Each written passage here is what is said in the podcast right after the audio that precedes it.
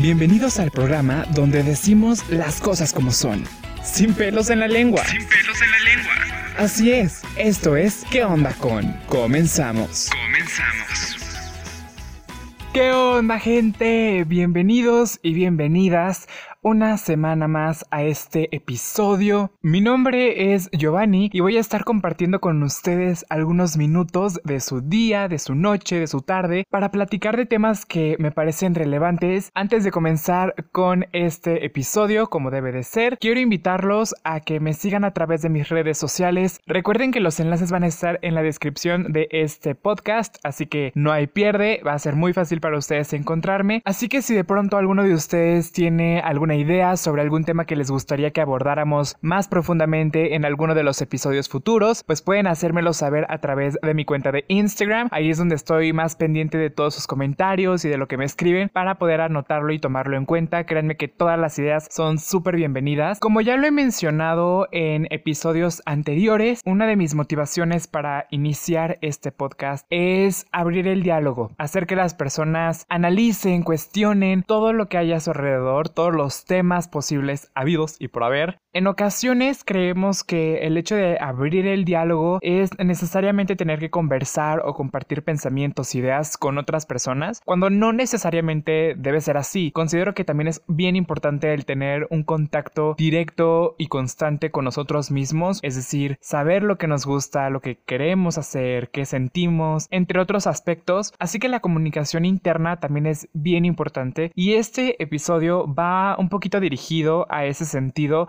a hacer un poco de introspección y analizar nuestro ser, nuestra mente y cómo es que funcionamos prácticamente. Entonces, espero que les sirva muchísimo. Ahora sí, el tema de este tercer episodio es qué onda con vivir el momento, vivir el ahora. Este tema me parece bien importante. No sé si alguno de ustedes que me está escuchando pase por lo mismo que yo, pero soy ese tipo de persona que de pronto en medio de la noche se desvela porque mi mente está trabajando en cosas que tengo que hacer al día siguiente, tareas que tengo que entregar en futuras semanas, proyectos, exámenes, videos que tengo que grabar, trabajo que tengo como fotógrafo, algunos diseños que tengo que entregar, algunos eventos que tengo que cubrir o a los que me invitaron, algunos viajes que de pronto se me presentan, etcétera, etcétera, etcétera. Entonces mi mente trabaja constantemente en el futuro. Soy una persona a la que le gusta tener muy controlado, ¿saben? O sea, me gusta saber qué es lo que voy a hacer al día siguiente, tener una lista de cosas que tengo que hacer para no perderme y a la vez poder cumplir con todas mis responsabilidades, no solo como estudiante, sino también, entre otras cosas, ¿no? A veces también se cruzan algunos problemas, etcétera. Un sinfín de pensamientos surgen en mi mente y lo más curioso de todo esto es que la mayoría de estos pensamientos siempre vienen a mí en la noche, que es cuando estoy un poco más relajado y me he dado cuenta de que muchas veces paso horas, amigos, de verdad, horas enteras dándole vueltas a lo mismo, a cosas que tengo que hacer en un futuro, a cosas que tengo que programar para que no se me olviden. Así que un día me percaté de este asunto y decidí investigar un poquito más sobre este tema.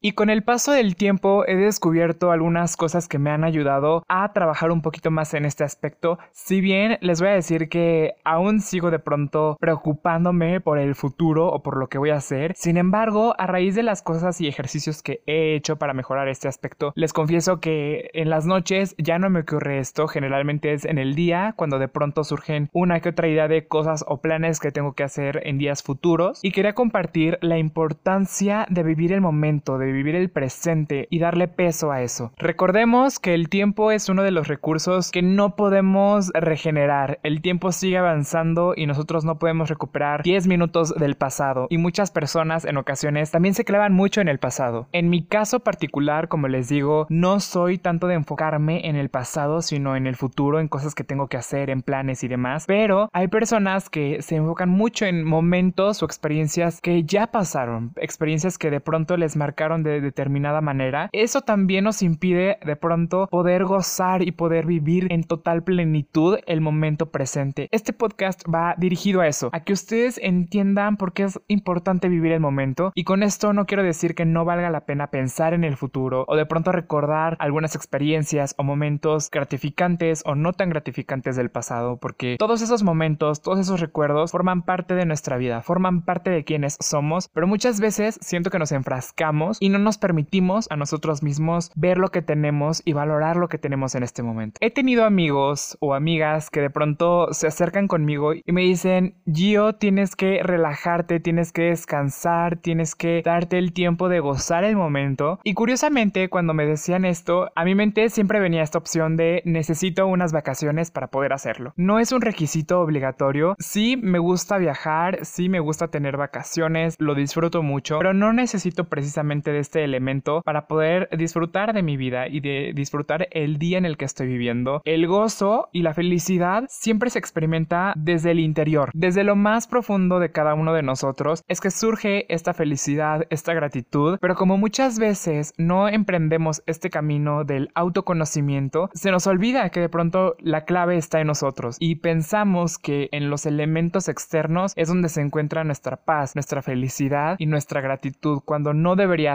así. La fuente inicial de todas las emociones y básicamente la fuente de toda la energía que emanamos día a día somos nosotros. Cada uno de ustedes tiene en su interior la solución y la manera de poder vivir más plenos, más tranquilos, más agradecidos por lo que tienen y por quienes tienen a su alrededor. Una vez que entendamos como personas que todo viene del interior, es ahí donde se va a poder reflejar hacia los demás, hacia las demás personas. De verdad, me gustaría que ustedes llegaran a un nivel de paz y de gozo tal grado que las demás personas que les rodean puedan notar esa luz y esa energía que ustedes irradian. Uno de los grandes problemas que me ha traído esto de pensar en el futuro y en lo que tengo que hacer es que me impide ver las oportunidades que se me abren en el momento. Hay puertas que se abren frente a nosotros, pero como a veces estamos tan enfocados en un solo objetivo, en lo que queremos hacer, en lo que queremos lograr, o de pronto en objetivos que ya hemos cumplido, es decir, en el pasado, no nos damos cuenta que en nuestra actualidad, en el momento en el que estamos viviendo, hay muchas oportunidades y opciones que nos pueden permitir vivir una vida plena y disfrutar en general de todo lo que hacemos. A mí me fascina viajar, me gusta mucho conectar con la naturaleza, conectar con nuevos paisajes, de verdad que lo disfruto mucho. Y en ocasiones creo que me enfoco de más en esos viajes futuros que voy a hacer que en disfrutar lo que me rodea hoy en día. La felicidad no debe ser un plan a futuro, debe ser un plan actual, un plan de acción que pongamos en práctica día a día, cada mañana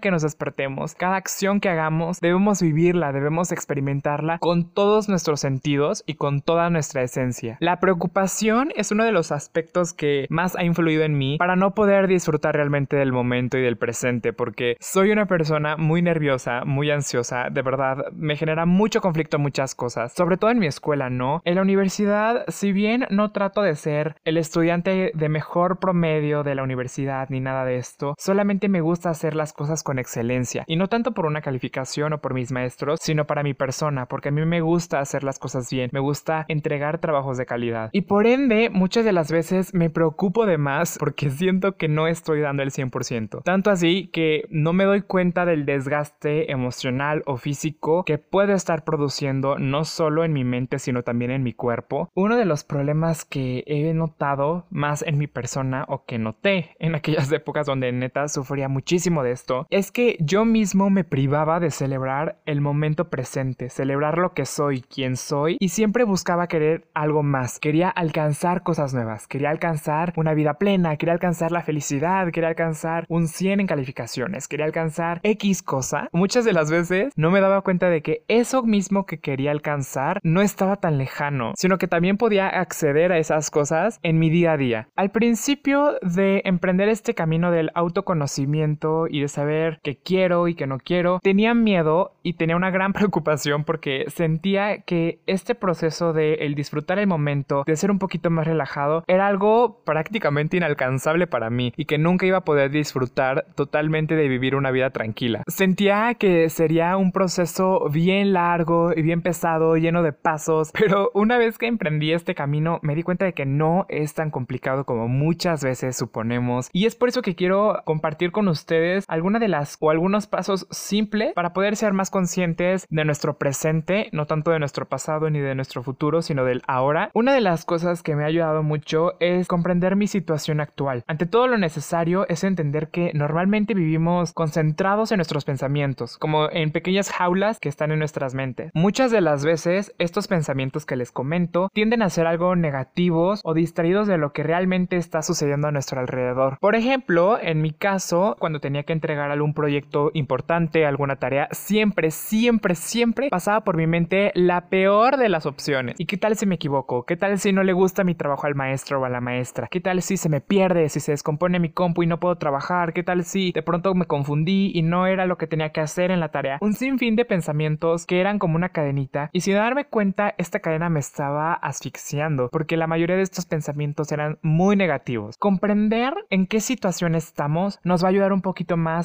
a enfocar nuestros pensamientos y a poner nuestros pies con firmeza sobre el presente. Lo siguiente que también me ha ayudado a comprender un poquito más esto de vivir el momento es creer que sí es posible disfrutar de cada instante. Y es que habitualmente sentimos que solo pueden disfrutarse ciertos momentos. Y en ocasiones algunas personas creen que son solo muy poquitos esos momentos que podemos disfrutar. Pero la verdad es que podemos celebrar casi en cualquier situación, a pesar de los problemas que haya en nuestras vidas. No tiene que salir como nosotros pensamos que tiene que ser. En ocasiones el hecho de que algo se salga de nuestro control no quiere decir que esté mal. Posiblemente eso que de pronto se te salió de las manos puede hacer que algo grande salga de eso y que algo positivo nazca de toda esta situación. Porque la vida es un juego y las reglas van cambiando en cada instante. La mejor estrategia es sentirnos bien con nosotros mismos. Es la manera más efectiva de enfrentar y resolver cualquier problema. Si desarrollamos primero internamente una emoción que genere alegría, esa actitud optimista y positiva nos puede conectar de manera directa con la inspiración y la creatividad que podremos necesitar para encontrar soluciones que no podríamos ver si estamos preocupados o angustiados. Nuestros pensamientos y nuestros sentimientos son dos cosas que van de la mano. Están muy unidas, no son lo mismo, pero sí están muy ligadas. Y es como una cadena. Si tú internamente tienes un sentimiento negativo, apático, entonces tu mente va a generar pensamientos que vayan de acuerdo a esta emoción o a este sentimiento que estás experimentando en tu día a día. Estar constantemente sumergidos en energía y pensamientos negativos no nos va a ayudar a encontrar salidas realmente eficientes, a encontrar soluciones eficaces para los problemas que se nos enfrenten.